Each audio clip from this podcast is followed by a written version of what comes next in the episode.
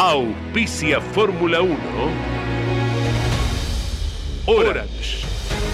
Asesores de seguros. Estamos para cuidar lo tuyo, junto a las mejores aseguradoras del mercado. Orange. Llámanos al 11 32 37 30 00. Pauni. La fuerza de la mayoría. Burt. Excelencia y calidad alemana. Shell B-Power. Sentite insuperable. Pirelli. Sponsor oficial de la Fórmula 1. Banco Provincia de Buenos Aires, celebrando su bicentenario.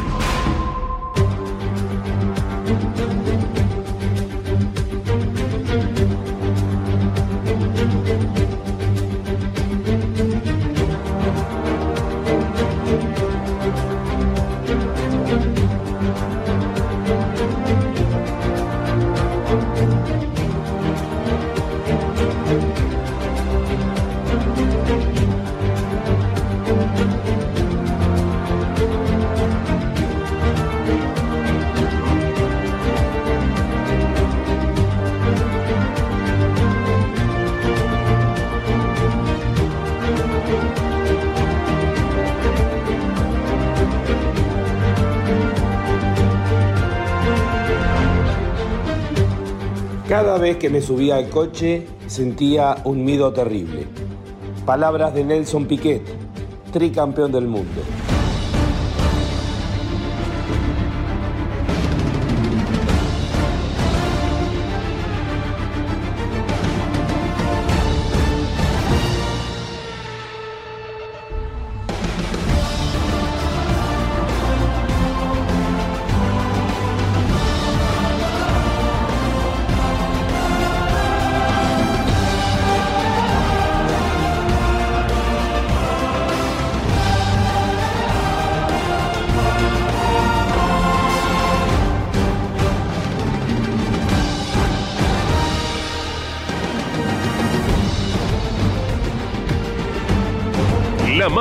Y prestigiosa disciplina del deporte motor del mundo.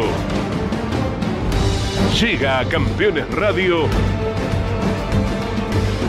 Fórmula 1. Sueños, historias, leyendas, los ídolos de ayer y hoy, con la conducción de Lon Chileñani. Fórmula 1. Pasión sin límites.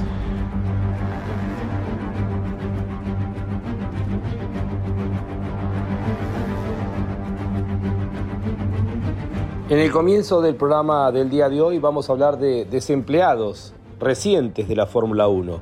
Por un lado, Nick De Vries, que sorprendió el año pasado en el Gran Premio de Italia, sustituyendo en solamente dos días de actividad, sábado y domingo, Alexander Albon, y logrando eh, el día de su debut puntos dentro de la Fórmula 1, lo que hizo que llamara rápidamente la atención de la gente de Red Bull, inclusive aconsejado por su coterráneo y amigo Max Verstappen, fue contratado para mm, ser parte del equipo Alfa Tauri en la temporada 2023.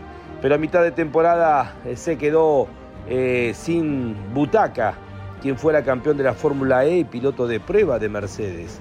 Eh, fue sustituido por Richardo hace solamente dos carreras y como ha dicho Nick De Vries, está buscando una nueva posibilidad que espera que se le dé para poder demostrar todo lo que tiene para dar dentro de la Fórmula 1. Un caso raro, dudoso, pero en definitiva que ha dejado afuera a una de las grandes promesas que tenía la Fórmula 1 para este año.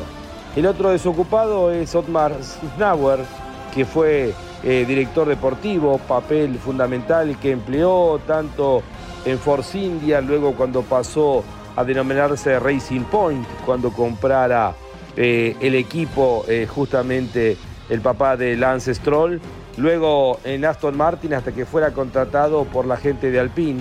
Pero bueno, un equipo que tiene intereses del Estado, eh, con lo caótico que ha sido siempre los equipos franceses y especialmente Renault, que curiosamente como equipo nunca pudo ser campeón de la Fórmula 1 a pesar de haber en su momento eh, sido un equipo de avanzada, revolucionario con el Renault Turbo, pero que siempre se encuentra con problemas y más todavía cuando hay dos pilotos franceses en la escuadra. Bueno, eh, ha sido despedido por parte de Alpine y durante 12 años con el contrato que ha firmado no va a estar en la categoría, pero sí sostiene que muy pronto, eh, luego de que pasen esos 12 meses, va a estar eh, nuevamente integrado a la Fórmula 1. Eh, comenzamos de esta manera el programa del día de hoy. Tenemos mucho para compartir con todos ustedes aquí en Fórmula 1 a través de Campeones Radio. Bienvenidos a Fórmula 1, un mundo de sensaciones sin límites. Estás viviendo Fórmula 1 en Campeones Radio. Con la conducción de Lon Chileñani. Fórmula 1.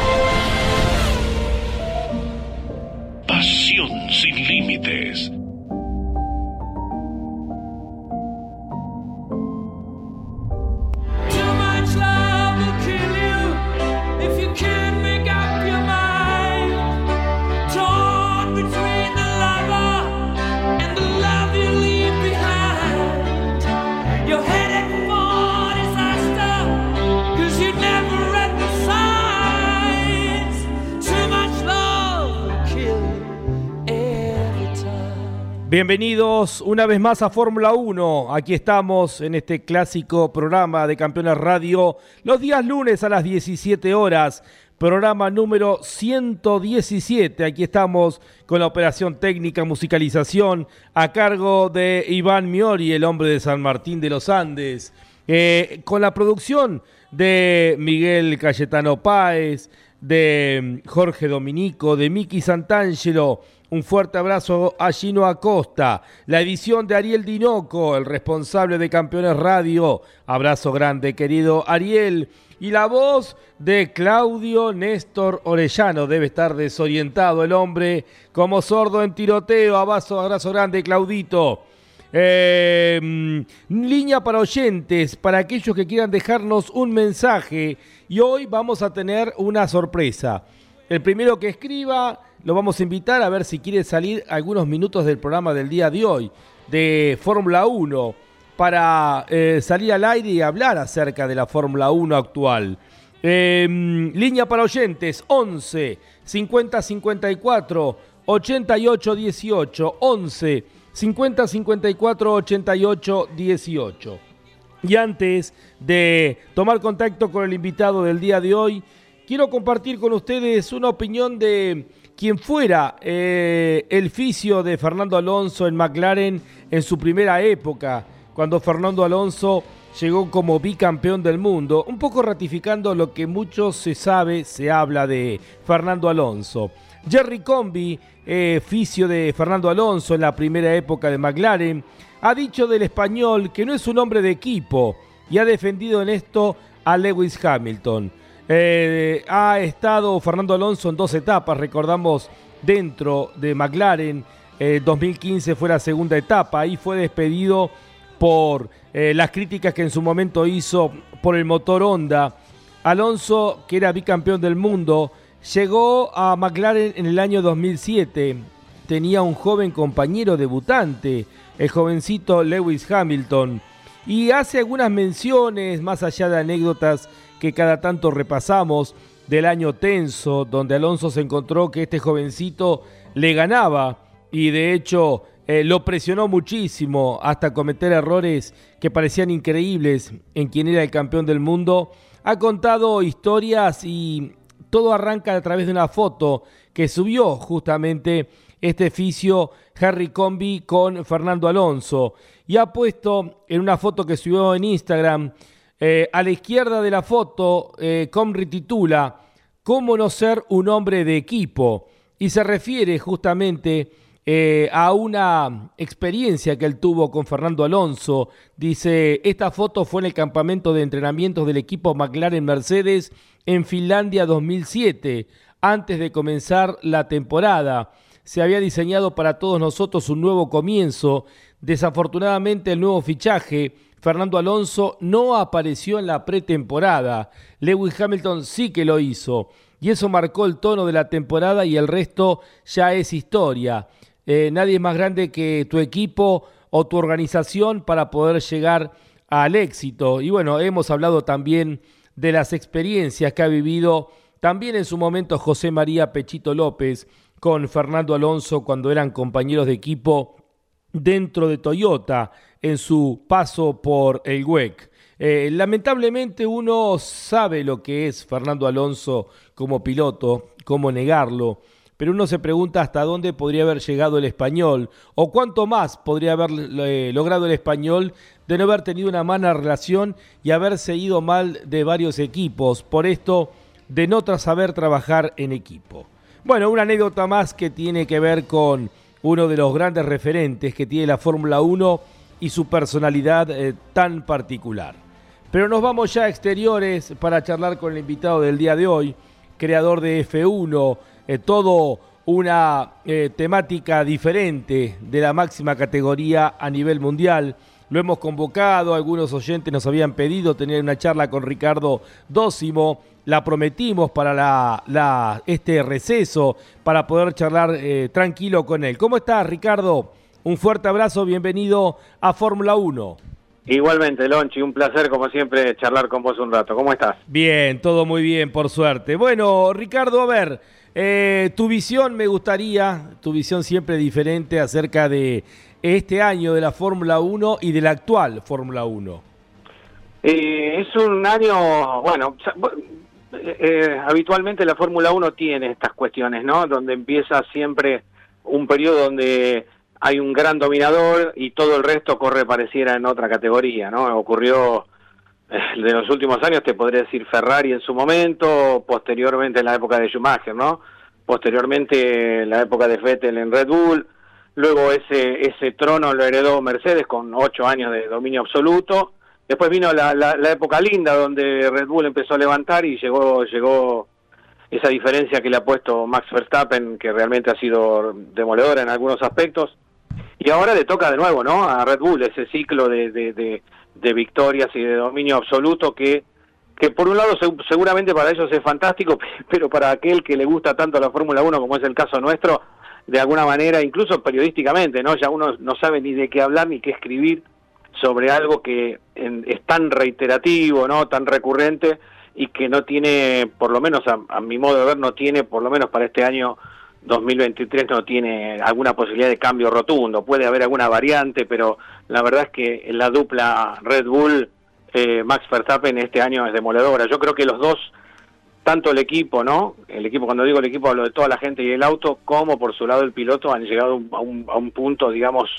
donde prácticamente son inalcanzables y la maduración ha sido tal que y la evolución de ambos ha sido tal porque también Verstappen ha evolucionado muchísimo porque está mucho más relajado, no tiene la presión que tenía del papá, de la prensa, del país, de ser campeón del mundo, que me parece que ha logrado sacar más aún eh, talento del que ya tenía, eh, que se veía y que ha mostrado que en el fondo sigue teniendo más aún por, por mostrarnos, ¿no? Así que me parece un piloto extraordinario de otro planeta y el auto de la mano de un, de un de un cráneo como es este Adrián Newey, obviamente en términos de construcción y de diseño también están haciendo que este vehículo sea sea un, vehículo de otra categoría, pareciera un auto de Fórmula 1 contra el resto de otra categoría, ¿no? Es, es realmente notable el, cambio. Pero bueno, es, es, es, como te decía, al principio es así, sabemos que la Fórmula 1 tiene estas cosas, ha ocurrido desde siempre, ocurrió en la Fórmula 1 de los inicios, me acuerdo que en la época, no, yo no lo he visto, pero obviamente lo estudiamos,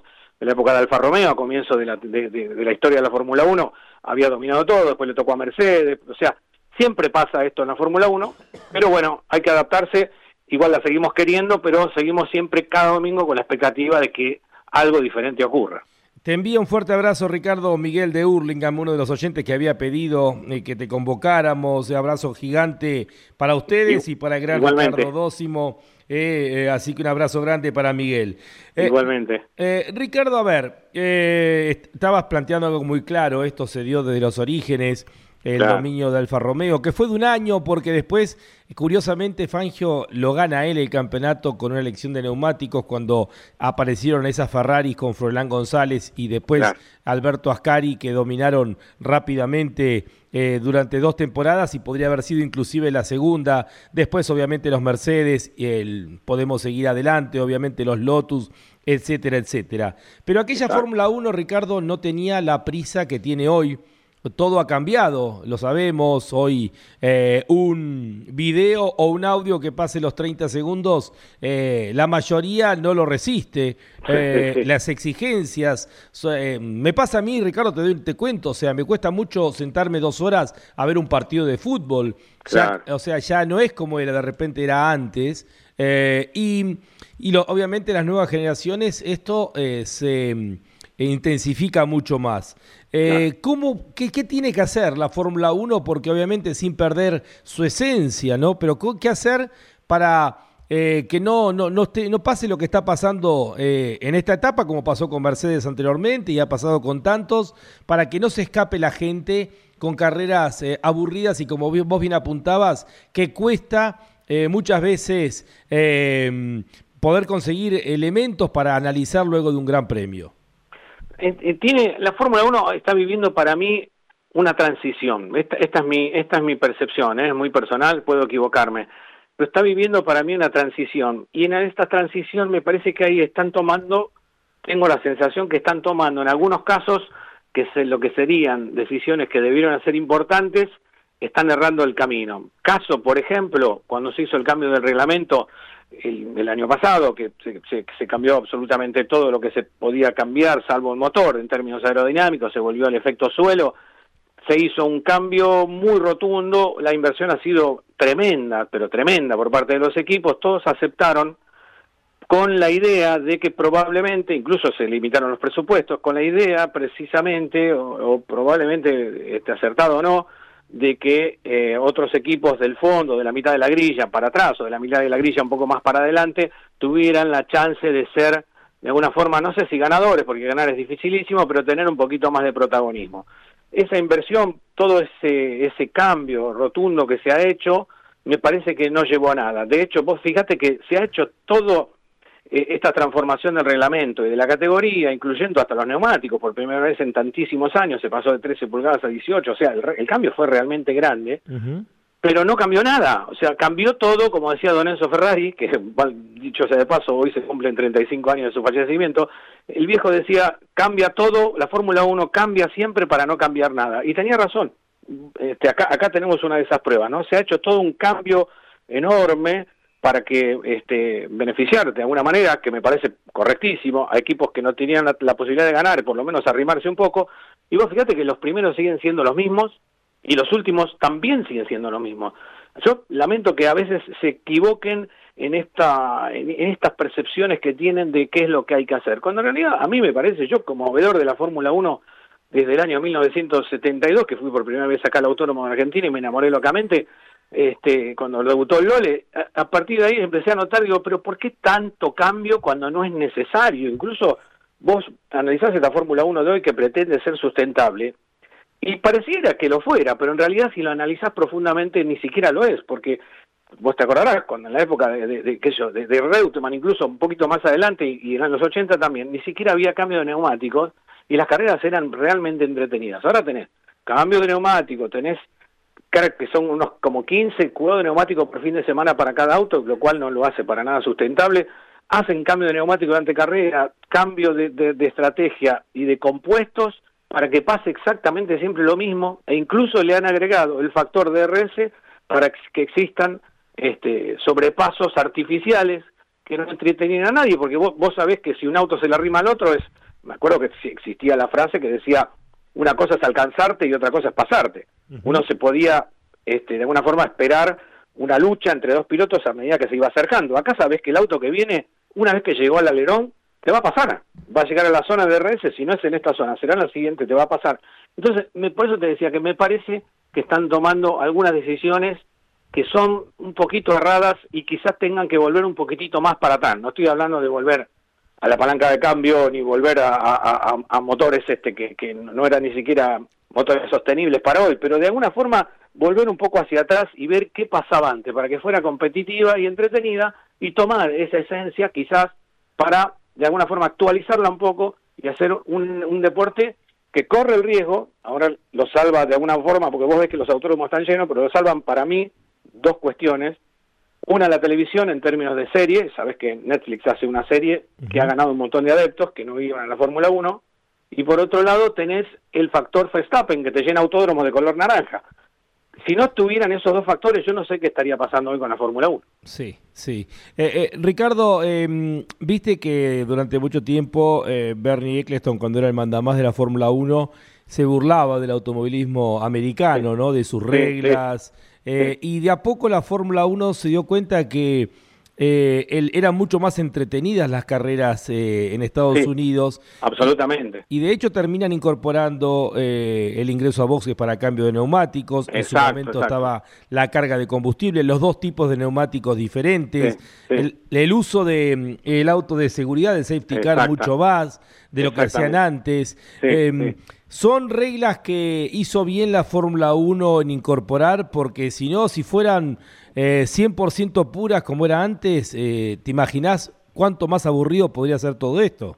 Yo, yo creo que le ha dado, esos detalles le han dado un poquitito más de entretenimiento, pero a mí me parece que la competitividad, realmente la competitividad va por otro lado. Hay que buscarle la vuelta para que sea más competitiva realmente en la pista donde vos puedas ver luchas reales en la pista, que probablemente las estrategias este, tengan mucha influencia, pero a mí me parece que el público está esperando un poquito más de, de, lucha en pista. Y si, y si seguís eh, eh, escarbando un poquito, te pones hasta analizar que hasta la Fórmula 1 ha perdido lo que para nosotros, vos lo sabes mejor que yo, es la esencia fundamental del automovilismo, que es el ruido.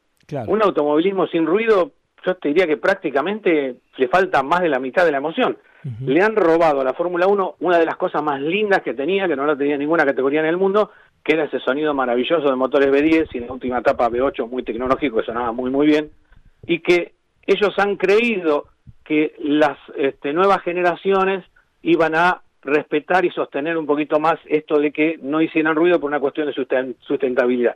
Lo cierto es que lo acaba de reconocer Stefano Domenicali, que es el manda más de la Fórmula 1, que han, se han dado cuenta que las generaciones nuevas, los más jóvenes, le está pidiendo a gritos, más que nosotros los más grandes, por no decir los más viejos, les está pidiendo a gritos que por favor vuelva el ruido de la Fórmula 1, con lo cual están analizando un nuevo cambio este, de reglamento para la motorización. Lo que me parece realmente muy, muy sano que, en definitiva, escuchen a la gente que, en definitiva, es la que sostiene el deporte, ¿no? Tal cual. Vos sabés que hicimos una nota con Sergio Rinland, luego que terminaran las pruebas de, previas al comienzo de temporada en Bahrein. Y Sergio, con su capacidad analítica, nos dijo, como están las cosas, Red Bull va a ganar todas las carreras del año. Es muy probable. Y yo le dije, Sergio, ¿todas? Y bueno, los otros días lo sacamos al aire y le digo, ya se cumplió la profecía a Rinland eh, con la mitad del campeonato. Ganaron ya 12 de las 22 que, que se van a disputar, ¿no? Y, me dijo, no, y van, a ganar las 22. Y planteaba que esto de no tener pruebas, algo que con lo cual nosotros también nos criamos, estas pruebas que había eh, de pretemporada, obviamente que no había toda la tecnología que hay hoy hace que eh, los equipos no puedan evolucionar y aquellos que tienen más presupuesto, los mejores técnicos, eh, generan un statu quo que no se puede modificar en el resto del año. Y la, la prueba, el, lo, lo que ocurrió con las pruebas también, es cierto, las pruebas tienen que existir, tienen que generar un programa de pruebas como hacen con Barcelona una vez por año, tienen que generar más ese, tipo, ese programa de pruebas, por lo menos ahora, por ejemplo, en esta época del año donde están de vacaciones, que tengan un equipo B para probar. El problema existía que era, era una estrategia también un poco en esos tiempos donde se pidió que las, las pruebas fueran desapareciendo, era una estrategia que se, se pensó de parte de los equipos británicos un poco hacia Ferrari, porque Ferrari tenía y tiene tres autódromos disponibles constantemente. Yo recuerdo haber escuchado a Schumacher decir que en el año no recuerdo si fue en el 2003 o 2004, cuando estaba la guerra de los neumáticos, probar 90.000 kilómetros, el equipo, el equipo, ¿no? Probó 90.000 kilómetros en un año, usando tres autódromos con tres equipos diferentes. En uno de ellos estaba Schumacher, el resto estaba estaban los pilotos de pruebas, pero uno de ellos estaba Schumacher. Con, en tres, simultáneamente en tres autódromos diferentes. Esa es tan grande la diferencia entre un equipo que tiene esas posibilidades, esa infraestructura monumental que tiene un equipo como Ferrari, que es una automotriz, en definitiva, contra un equipo chico. Ahí, ahí sí la diferencia era brava, pero yo creo que si se hace un programa de pruebas sería mucho más sano para todos. Muchos técnicos reconocen que el, simulador te tira un dato que cuando vas a la pista cambia un montón, pero un montón porque viene una serie de factores que impactan directamente, ni hablar del climático, ni hablar de las sensaciones del piloto, ni hablar del, de, de, las temperaturas, de, las de, de, lo que ocurre con el asfalto mismo, depende del circuito, tiene asfalto diferente, no es lo mismo en Mónaco que Silverstone, ¿no es cierto? Entonces, eh, sería interesante que volvieran a hacer un programa donde todos juntos puedan probar sin que uno como Ferrari, por ejemplo, que tiene la posibilidad de probar, como te decía, en tres autónomos diferentes simultáneamente, tenga que estar obligado a hacer el programa de pruebas, qué sé yo, cuatro, cinco, seis veces por año en circuitos diferentes, que hasta podés utilizar circuitos donde no corre la Fórmula 1 y de paso le das un poquito de una alegría a la gente, que por ejemplo podría ser el de Buenos Aires, si, si digamos, utilizando eh, condiciones de prueba, ¿no? Con cierta cantidad de autos en pista, que no salgan los 20 todos juntos, digamos, no, no, no, no como si fuera un fin de semana de carrera. O sea que podría hacerse algo diferente, pero algo está ocurriendo que están todos muy atrapados en una senda de la que pareciera ser difícil salir. Eh, ¿Seguís la indicar en estos tiempos con Agustín Canapino? ¿La seguías antes? No, la verdad que no, la seguís mucho, hace muchos años con, con un ídolo que yo tenía, que era Nigel Mansell, cuando pasó de la Fórmula 1 este, muy despechado que pasó a la Fórmula Indy, que la disfruté muchísimo, estaba Fittipaldi también, estaba Andretti, eh, y, la verdad que no, después no la seguí más, me, entero de lo de Agustín este, por un gran amigo que, lo, que, es un colega y un gran amigo común que es el Flaco Harper, pero porque me cuenta, porque es fanático del automovilismo, pero no, no, la verdad que lamentablemente no, no lo estoy siguiendo, no. Eh, vos sabés que ahí los pilotos tienen muchas más libertades para las maniobras. Eh, te doy un ejemplo, este fin de semana eh, ni bien se largó la carrera, Alex Palou, el líder del campeonato, el español, eh, se quiso meter por un lugar que era imposible y con el tren delantero tocó el tren trasero de su rival en el campeonato, Joseph Newgarden, le hizo hacer un trompo y de ahí en más eh, se chocaron varios autos, le ordenó la carrera y, directamente no hubo sanciones. es es em, es, eh, Todo lo contrario a la Fórmula 1. Tal cual. Y, otra particularidad, o sea, ponerle que en el caso que tomaran decisiones, si, em, si en el momento que se está corriendo los comisarios deportivos, una sanción que para ellos puede ser sancionable, cosa que no hemos visto en el año, eh, creen que es sancionable, pero no la vieron, no se cambia el resultado de la carrera. Eh, claro, claro. O sea, la filosofía, el concepto es totalmente diferente y uno hoy con las sanciones cuando ve que en la Fórmula 1 se pasan de los límites de la pista, el, absurdo que hemos visto en, en Austria. Tremendo, tremendo. Eh, eh, eh, tan, tan puristas. hay una sensación, de mi, en, mi caso, que se da que después del gravísimo error cometido por el comisario deportivo en aquella definición de la Fórmula 1 entre Verstappen y Hamilton, correcto. se han pasado nuevamente para el otro lado y, y son por demás legalistas. Tremendo, tremendo. No, no permiten correr. No, no podés estar limitando si, si un piloto toca por demás o no toca por demás una línea. O sea, no se puede ser tan fino. A yo, yo creo que hay que ser un poquitito más humano y entender un poco qué está pasando arriba del auto, ¿no? Por eso siempre este, me acuerdo de las palabras de Adrian Newey que dice entender lo que le pasa a un piloto y al auto, para eso es importante subirse. Y por eso él tiene un par de autos de Fórmula 1 viejos y le encanta subirse para entender un poco más, más allá de que es fanático de, los autos clásicos, para entender un poco más qué está sintiendo el piloto y qué situación tan difícil está viviendo, ¿no? Entonces, pretender que un piloto en plena lucha a 340, 350 y más también kilómetros por hora con otro piloto a la misma velocidad, rueda a rueda, estén pensando, ojo, que si tocamos el pianito por demás, nos van a desclasificar, donde el estrés es tan alto ahí arriba, la adrenalina es tan enseguecedora, que me parece hasta injusto para los chicos que están corriendo, que, en definitiva están tratando de darle al mundo un espectáculo digno, ¿no?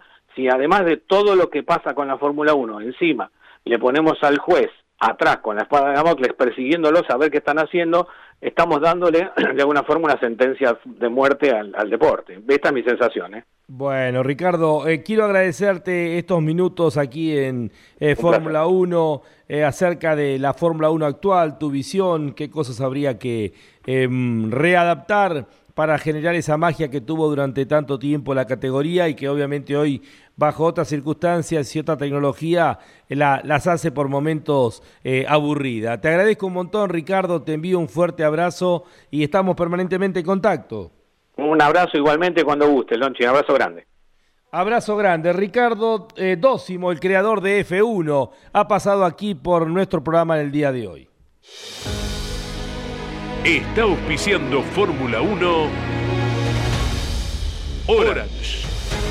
Asesores de seguros. Estamos para cuidar lo tuyo, junto a las mejores aseguradoras del mercado. Orange. Llámanos al 11 32 37 30 00.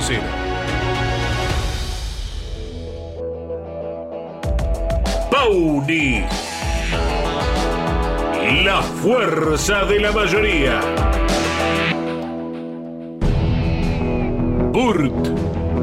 Excelencia y calidad alemana. Shell B-Power. Sentite insuperable. Pirelli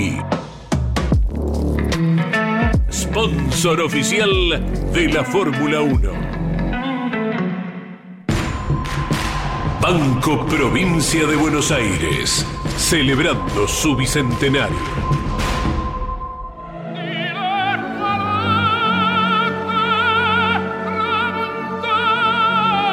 Enzo Ferrari creó una marca de automóviles. El tiempo y los tifosis del mundo la convirtieron en leyenda. Ferrari, el sueño de todo piloto. Ferrari, rojo pasión. Ferrari, sinónimo de Fórmula 1.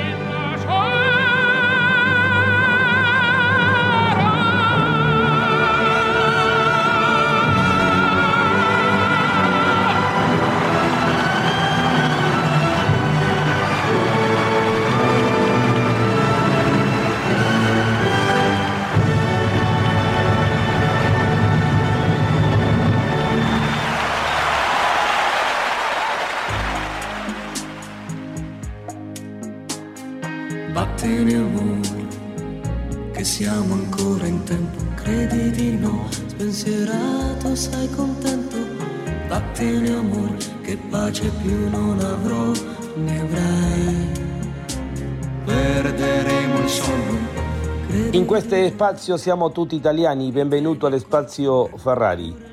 Y pareciera que por estos días la novela en Ferrari es eh, la renovación o no del contrato del madrileño, del español eh, Carlos Sainz. Sainz ha asegurado que Ferrari F1 es un gran lugar para estar. El piloto español sabe que se rumorea mucho acerca de su futuro dentro del equipo Ferrari eh, y él ha dicho que es un gran lugar para estar. Eh, ser piloto Ferrari da un estatus especial dentro de la Fórmula 1, ha dicho el español. Obviamente que todos saben de esto. Y mientras se está negociando la firma de un nuevo contrato, eh, mm, se habla mucho acerca de la posibilidad de que Carlos Sainz termine eh, negociando su salida de Ferrari para llegar finalmente a Audi. Eh, Sainz que ha ganado hasta aquí una sola competencia dentro de Ferrari, eh, el Gran Premio de Gran Bretaña del año pasado en el circuito de Silverstone. Carlos Sainz asegura que está muy orgulloso de defender los colores de Maranello. Estoy muy orgulloso, muy orgulloso especialmente de, ser parte del equipo Ferrari. Nos estamos esforzando y que por supuesto siempre fue mi sueño poder correr eh, dentro de la casa del cabalino rampante y que lo está disfrutando especialmente. Y uno se pregunta por qué Ferrari se desprendería de quien el año debut dentro de la casa fue el piloto, el mejor piloto de los dos. En un año complicado, recordamos aquel del año 2021, Carlos Sainz en su año debut, conociendo todo lo que significa un equipo, terminó siendo el mejor de los dos en relación a Charles Leclerc. El año pasado, Leclerc, cuando todos esperábamos un gran año de Sainz, cometió algunos errores. El español y Leclerc supo aprovechar su velocidad y lo que fueron las primeras carreras del año para terminar siendo el mejor piloto. Pero la realidad que también este año, un año complicado, están ahí cabeza a cabeza para ver quién es el mejor de los dos al final del año. Lo concreto es que hasta antes del Gran Premio de Bélgica, eh, Carlos Sainz estaba por delante de Charles Leclerc en el campeonato. A esta altura, en este receso, está por delante de Leclerc, pero seguramente va a ser una disputa con las complicaciones que tiene Ferrari entre los dos pilotos y no sería extraño que Carlos Sainz termine nuevamente siendo el mejor, es decir, que sobre tres años siendo el mejor de los dos pilotos durante dos temporadas. Por eso uno imagina que va a venir la renovación para Carlos Sainz, estaremos atentos porque su contrato termina para fines del 2024, pero todos están esperando que rápidamente se reconfirme por lo menos por dos o tres años más la presencia de Carlos Sainz dentro de Ferrari. Ferrari, rojo pasión.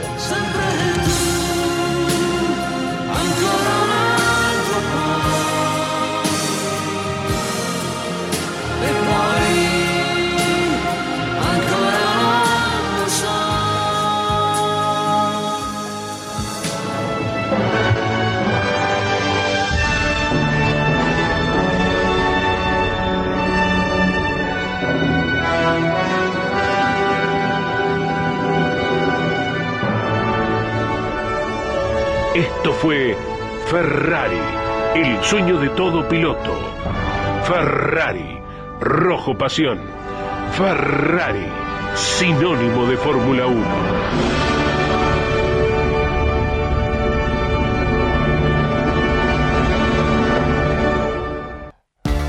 Estás escuchando Campeones, Campeones.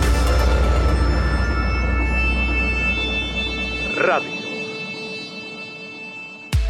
Cada domingo a las 22.30 te espera una cita imperdible con el pasado. Historias de campeones. Imágenes exclusivas de un archivo único y extraordinario. Recordando la historia del automovilismo argentino a través del frondoso archivo de campeones. Historia de campeones por el Garage TV con la conducción de Carlos Alberto Leñani.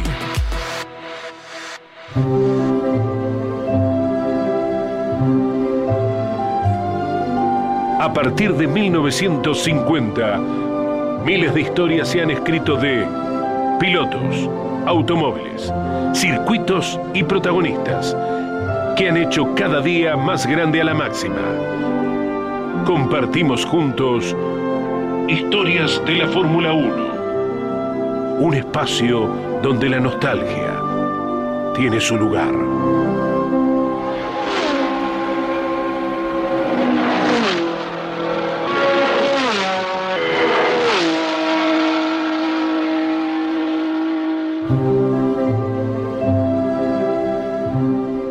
Hoy nos vamos al 31 de agosto del año 1980. Se están cumpliendo en pocos días 43 años. La Fórmula 1 estaba cumpliendo 30 años desde su creación. Y se corría en Zandvoort, en aquellos tiempos denominado Holanda, el Gran Premio de Holanda, hoy Gran Premio de los Países Bajos. Fecha número 11 de las 14 previstas para esa temporada. 72 vueltas al circuito que en aquellos tiempos tenía 4.252 metros a la vera del Mar del Norte para completar 306 kilómetros de carrera. Dos semanas antes, Jean-Pierre Jabouille conseguía la única victoria y curiosamente los únicos puntos del año al ganar el Gran Premio de Austria, a bordo del Renault Turbo. Alan Jones, con el Williams Cosworth, era el líder del campeonato. El australiano sumaba hasta allí 47 puntos. Segundo estaba Nelson Piquet, buscando su primer título con un Brabham también motor Cosworth a 11 puntos.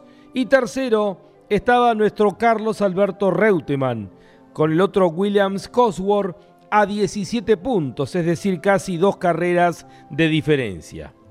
En clasificación, los Renault Turbo hacían el 1-2, con René Arnoux como el más rápido, seguido por Jean-Pierre Jawil. Tercero quedaba el mejor motor aspirado, que era Carlos Alberto Reutemann, a 37 centésimos. Cuarto, su compañero de equipo, Alan Jones, a 38 centésimos. El Lole le había ganado a Jones por apenas un centésimo de segundo. Intentaban clasificar 28 autos a los 24 lugares que estaban habilitados. Quedaban fuera de esa grilla, entre otros, el joven local, Jan Lammers, que corría con un Ensign, hoy por hoy corriendo dentro de los camiones en el Dakar, y quedaba en el último lugar Keke Rosberg, piloto del equipo Fittipaldi por aquellos tiempos. Las ironías del destino, eh, decisiones acertadas por parte de él, decisiones erradas por partes de otros, las consecuencias de distintos accidentes lo ubicarían a Keke Rosberg en otro lugar totalmente diferente, solamente 14 meses después de ser el último de la grilla, se estaba consagrando campeón del mundo. Alan Jones, en tanto, en el Gran Premio de Holanda, toma la punta de la carrera desde el cuarto lugar. Queda segundo René Arnoux y quinto Jean-Pierre Jabouille. Los más veteranos recordarán que los Renault Turbo en el momento de la partida tenían un retardo que hacía que perdieran posiciones, más allá de lo rápido que habían sido en clasificación. Pero ya en la vuelta 2 René Arnoux tomaba la punta de la carrera y luego era otro francés, Jean-Pierre Lafitte, con el Ligier Cosworth, quien comandaba la carrera hasta la vuelta número 12. De la vuelta 13 al final, dominio absoluto de Nelson Piquet. Ganaba la carrera justamente el brasileño, quedando segundo René Arnoux con el Renault Turbo a 12 segundos. Tercero Jacques Lafitte a 13 segundos. Cuarto Carlos Reutemann a 15 segundos. Quinto Jean-Pierre Charrier con el Tyrrell Cosworth. Sexto Alain Prost con el McLaren Cosworth. Hasta aquí los seis primeros, entre los seis primeros hay cuatro franceses. Séptimo, Gilles Villeneuve con la Ferrari a una vuelta. Y octavo quedaba Mario Andretti, que había sido campeón del mundo dos temporadas atrás, con el Lotus Cosworth a dos vueltas del ganador Nelson Piquet. La particularidad o una de las particularidades de esta carrera, que ocho marcas diferentes estuvieron en los ocho primeros lugares, las ocho marcas emblemáticas de los 80, Brabham, Renault, Ligier, Williams, Tyrrell, McLaren, Ferrari y Lotus.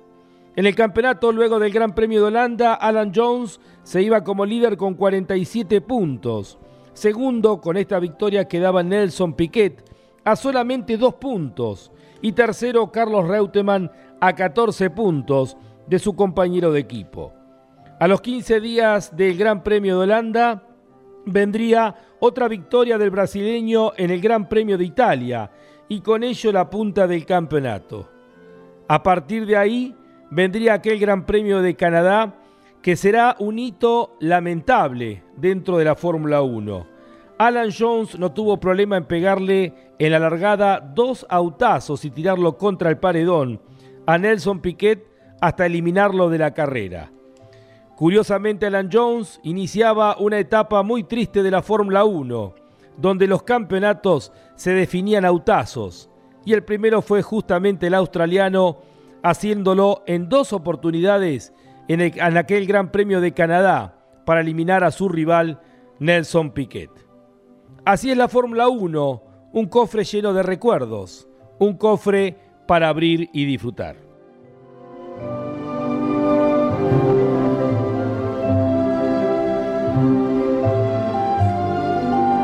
Así pasó.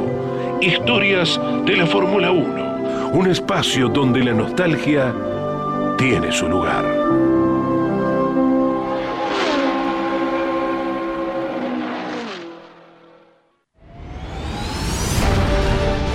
Estás viviendo Fórmula 1 en Campeones Radio.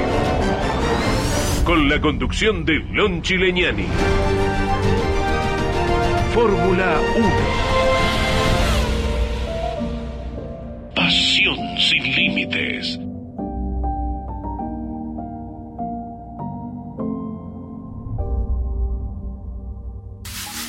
Los pilotos más destacados del fin de semana nos visitan cada lunes a las 21 en Mesa de Campeones.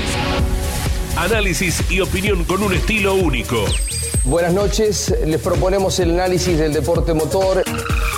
Mesa de Campeones por el Garage TV, con la conducción de Jorge Luis Leñani.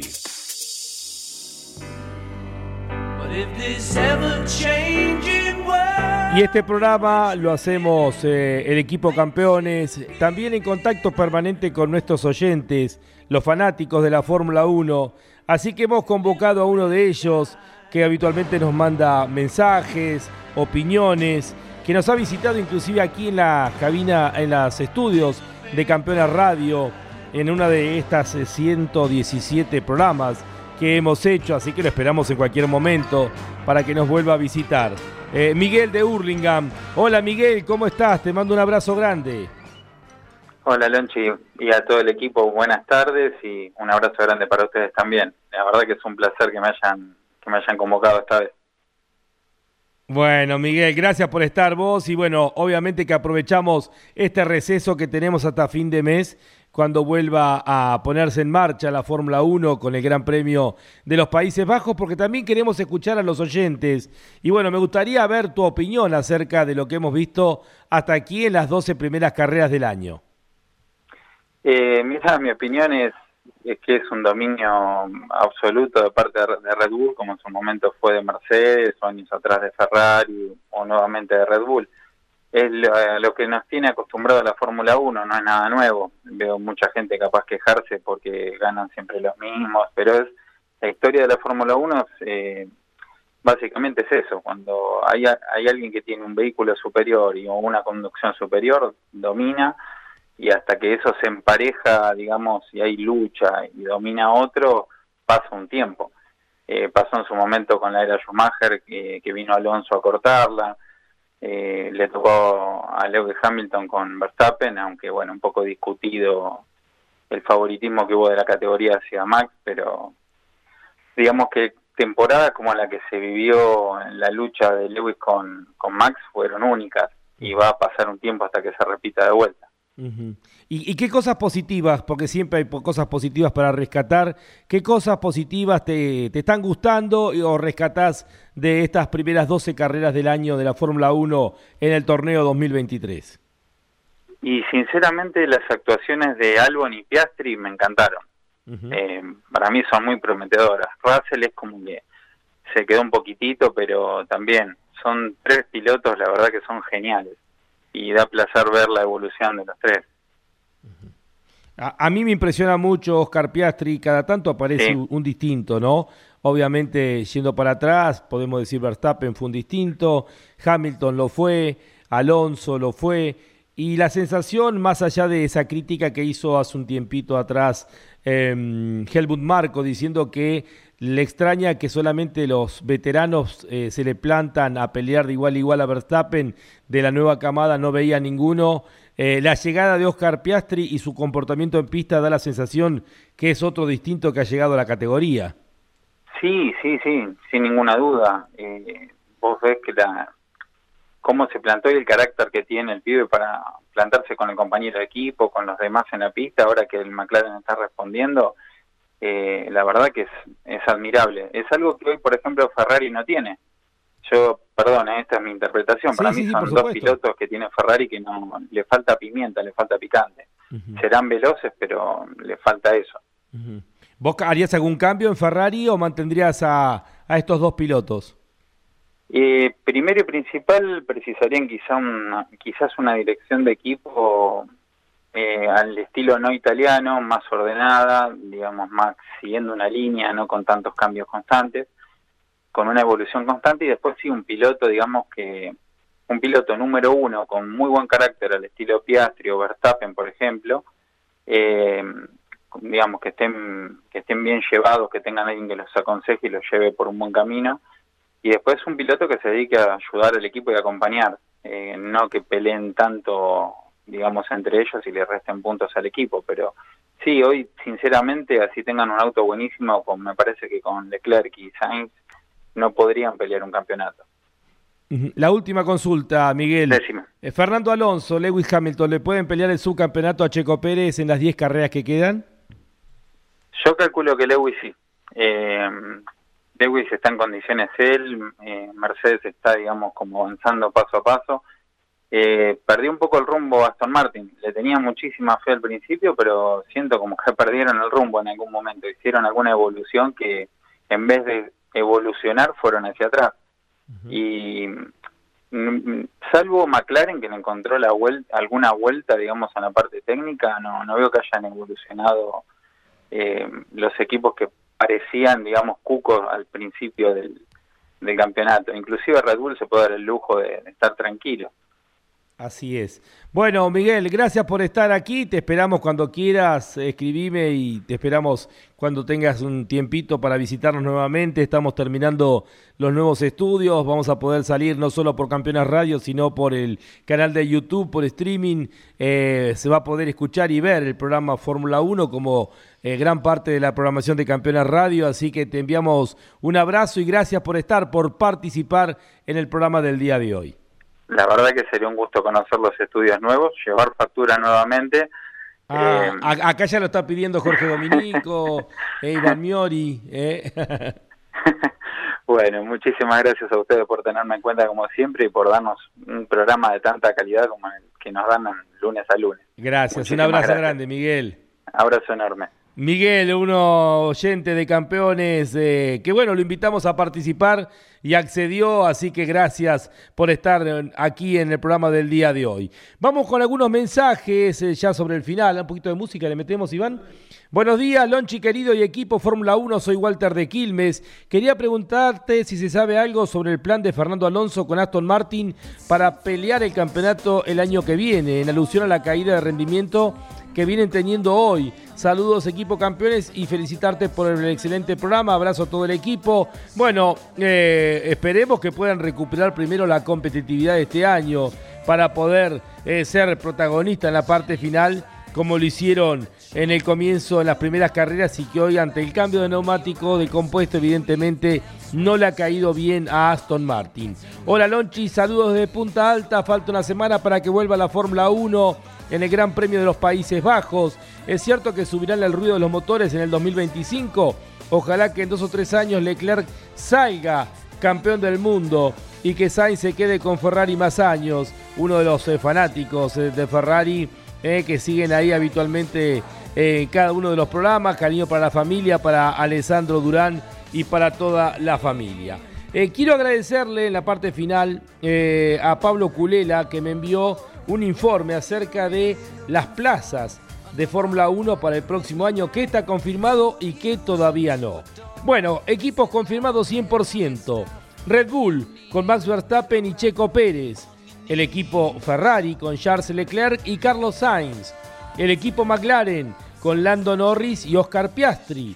El cuarto equipo 100% confirmado es el Aston Martin con Fernando Alonso y Lance Stroll. Y el quinto equipo 100% confirmado es el Alpine, con Esteban Ocon y Pierre Gasly. Mercedes tiene confirmado un solo piloto, George Russell, termina a fin de año el contrato de Hamilton y Lewis Hamilton está negociando probablemente antes del Gran Premio de Países Bajos tengamos ya la confirmación de un par de años más del siete veces campeón del mundo dentro de Mercedes. Está confirmado en Alfa Romeo Valtteri Bottas.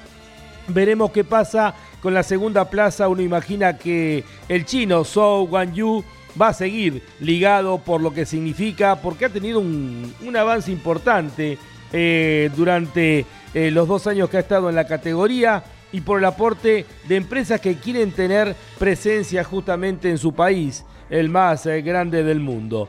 Williams Alex Albon ya tiene confirmado su lugar falta ver qué va a pasar y no tiene ningún piloto confirmado el equipo eh, Alfa Tauri, que cambia de nombre a partir de la próxima temporada, se va a llamar Voz o eh, Voz, no me acuerdo el otro nombre, bueno, se va a confirmar el cambio de nombre y tampoco el equipo Haas, que tiene dos experimentados pilotos que han hecho una muy buena temporada.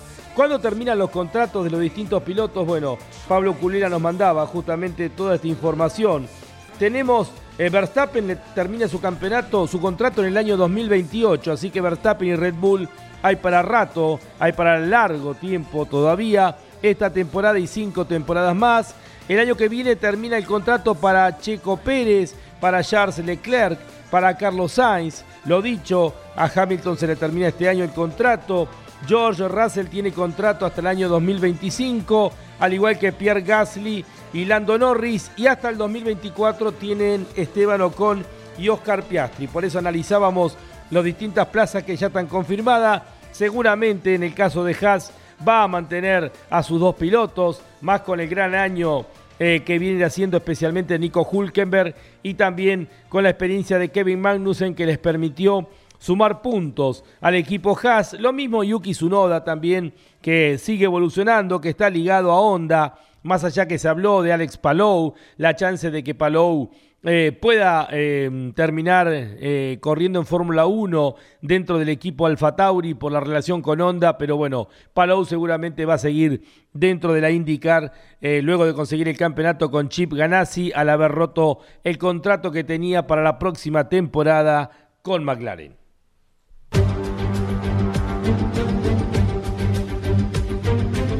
Tiempo de receso, eh, tiempo de reflexión, tiempo de evaluar cada uno de los equipos y su futuro.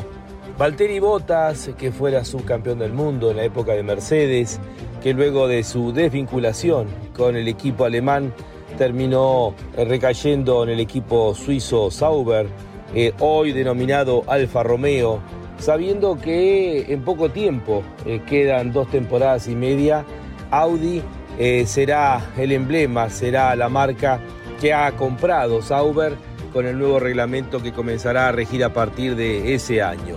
Valtteri Bottas tiene expectativas de formar parte de ese equipo eh, que seguramente será muy poderoso dentro de la Fórmula 1. La presencia de Audi con un nuevo reglamento, pero como él mismo ha dicho, es difícil no pensar en el futuro, pero hay que enfocarse en el presente, más allá que las sensaciones son de que el auto hoy por hoy le falta y que se está pensando en el futuro, se trabaja intensamente para tratar de ser competitivo, a pesar de que hoy es el noveno de los 10 equipos eh, luego de las 12 primeras carreras del año. Por otro lado, podemos hablar de las decepciones y por otro lado, aquellos que han colmado las expectativas que había o que fueron sorpresa en estos primeros 12 eh, carreras. Obviamente, una de las grandes decepciones es Nick de Debris. Se esperaba muchísimo más de él. Se esperaba luego de su debut allá en el Gran Premio de Italia, en Monza, consiguiendo puntos, se esperaba que Nick de Debris fuera protagonista dentro del equipo Alfa Tauri. Sin embargo, no le pudo ganar a su joven compañero, el velocista Yuki Tsunoda, y fue eh, dado de alta por parte de Alfa Tauri. Y de esta manera, una de las sorpresas fue la llegada nuevamente a la Fórmula 1 de Daniel Richardo en el equipo B del esquema de Red Bull. Eh, otra de las decepciones, podemos hablar eh, sin ninguna duda de lo que está pasando en estos momentos con Kevin Magnussen, que está siendo derrotado contundentemente y en forma permanente por su compañero de equipo, el alemán eh, Nico Hulkenberg, que se ha transformado en el piloto número uno, cuando el año pasado justamente Magnussen le había entregado la mayor cantidad de puntos al equipo Haas y parecía que iba a ser muy parejo el duelo entre ellos. Eh, por supuesto que aquí de las sorpresas podemos hablar de Aston Martin, y cómo Fernando Alonso supo aprovechar en las primeras carreras al máximo lo que le entregó justamente el equipo inglés. Y es otra de las gratas sorpresas que hemos tenido en este comienzo de temporada. Uno se pregunta también, eh, más allá que Oscar Piastri ha sido una ratificación, si lo de Piastri es sorpresa o es ratificación de lo que se esperaba de él. Lo concreto es que gana y pierde con su eh, joven pero experimentado compañero de equipo Lando Norris dentro de la escuadra McLaren. Cada día crece más Oscar Piastri y pareciera ser el distinto que ha llegado dentro de los jóvenes a la Fórmula 1. Cada tanto aparece uno y Oscar Piastri parece ser el distinto de estos tiempos. Y uno se pregunta lo de Checo Pérez, ¿es decepción? ¿Es eh, ratificación de lo que uno imaginaba? Checo Pérez le peleó las primeras carreras a Max Verstappen y después literalmente desapareció. Desapareció por errores de él, desapareció por castigo de Red Bull, nunca lo sabremos, o tal vez con el tiempo lo sabremos. Lo concreto es que Checo Pérez, de ser protagonista del campeonato, luego de las primeras cuatro o cinco carreras del año, termina ahora tratando de sostener un subcampeonato peleando de igual a igual con Lewis Hamilton y con Fernando Alonso. Con estas reflexiones nos despedimos en el programa del día de hoy. Nos reencontramos el próximo lunes para seguir analizando mientras esperamos la vuelta de la Fórmula 1 con el Gran Premio de los Países Bajos para fin de mes. Hasta el próximo lunes aquí en Fórmula 1, un mundo de sensaciones sin límites.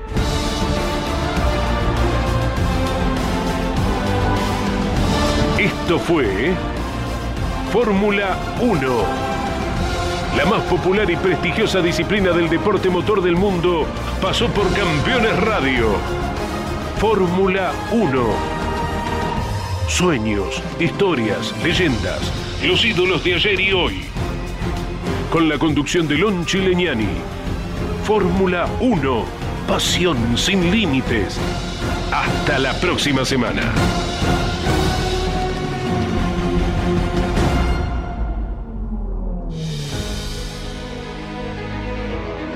Auspicio Fórmula 1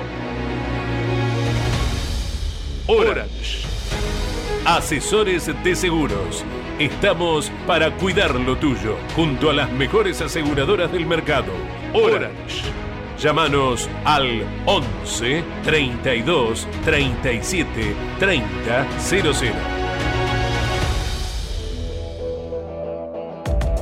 Pauni la fuerza de la mayoría. Burt. Excelencia y calidad alemana. Shell B-Power. Sentite insuperable. Pirelli sponsor oficial de la Fórmula 1. Banco Provincia de Buenos Aires, celebrando su bicentenario.